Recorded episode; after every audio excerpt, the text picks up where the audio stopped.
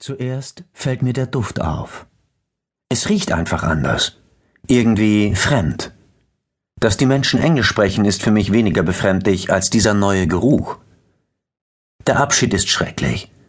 Auch wenn ich mir diesen speziellen Tag auf der einen Seite immer herbeigewünscht habe, jetzt, wo er da ist, fühlt es sich schrecklich an. Jede Umarmung ist gleichzeitig ein Stich ins Herz. Dann sitze ich endlich im Zug schaue ein letztes Mal mit verquollenen Augen aus dem Fenster zu meiner Familie, winke ein letztes Mal und schon bin ich weg. In diesem Moment verfluche ich mich selbst. Was hast du dir dabei nur gedacht, alleine nach Australien zu reisen?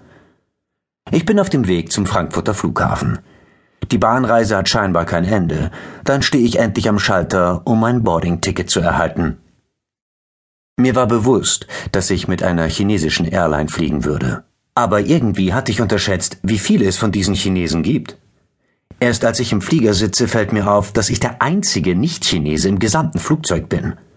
Wahrscheinlich bin ich auch der Einzige, der das Essen nicht herunterbekommt. Während die beiden Teenager-Mädchen neben mir laut schmatzend das Essen in sich hineinsaugen und dann, als sie fertig gegessen haben, die Reste aus ihren Zahnspangen pulen, um das Essen noch einmal zu genießen, bekomme ich keinen Bissen herunter. Das liegt allerdings weniger am geräuschvollen Schmatzen der beiden Gourmets, als dass ich zwar eindeutig Hühnchen mit Reis bestellt hatte, das Essen in der silbernen Aluminiumschachtel aber eher an Vorverdautes erinnert.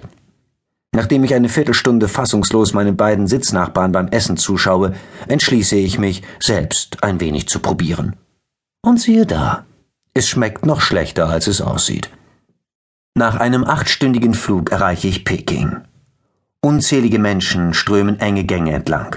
Koffer werden ohne Rücksicht auf Verluste energisch hinter sich hergezogen und am Ende stellt sich jeder an irgendeine ominöse Schlange an.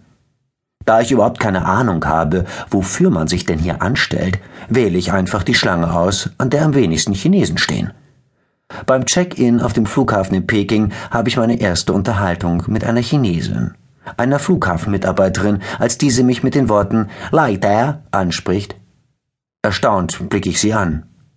Ich äh, kläre sie in meinem deutlichsten Englisch auf, dass ich ihrer Sprache nicht mächtig sei. Leider? Wiederum versuche ich ihr zu verdeutlichen, dass ich leider Gottes kein Chinese spreche und dass dies mir leid täte. Leider. Obwohl ich sie nicht verstehe, kann ich doch erkennen, dass sie leicht gereizt ist. Einerseits liegt es daran, dass sich ihre Tonhöhe markant verschärft hat, andererseits kann ich deutlich erkennen, wie die Adern an ihren Schläfen zum Vorschein kommen. Ich deute die Zeichen und entschließe mich, sie einfach nett anzulächeln und dann zu verschwinden. Ich verabschiede mich also höflich und will gerade losgehen, als plötzlich zwei Sicherheitskräfte neben mir stehen. Die Situation wird langsam unangenehm. Hatte ich die Frau beleidigt? Äh, sexuell belästigt? Leiter! Sollte meine Reise schon hier ein jähes Ende finden. Die Beamtin fletscht ihre Zähne, bereit für den finalen Stoß, als einer der Sicherheitskräfte ein Feuerzeug aus seiner Hosentasche fischt. Lighter. Not allowed.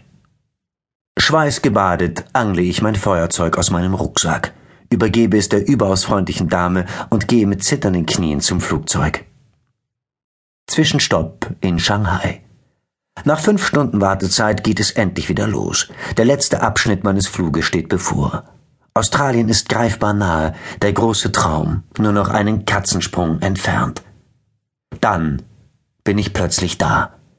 Nach all den Stunden in geschlossenen Räumen und einem gestohlenen Tag durch die Zeitverschiebung fühlt es sich unecht an, sich wieder an der freien Luft zu bewegen. Selbst als ich im Taxi sitze, ist alles noch irgendwie unwirklich. Der Taxifahrer hält, holt das Gepäck aus dem Kofferraum, erleichtert mich um eine horrende Summe Bargeld und verschwindet wieder. Dann komme ich endlich zu mir. Neben mir steht mein 25 Kilo schwerer Koffer, vor mir steht mein Backpacker-Hostel. Hier fällt mir das erste Mal auf, dass die Australier allem Anschein nach eine unglaublich sportliche Nation sind. Denn um ins Hotel zu kommen, muss ich zunächst noch 50 Stufen mit meinem Gepäck erklimmen. New South Wales. Sydney hat mich am ersten Tag gefressen. Aber nicht wie ein weißer Hai einen fressen würde, zack, mit einem Bissen ist man weg. Nein, es hatte eher etwas von einem Krokodil. Erst verletzt es dich, dann zieht es dich runter Und am Ende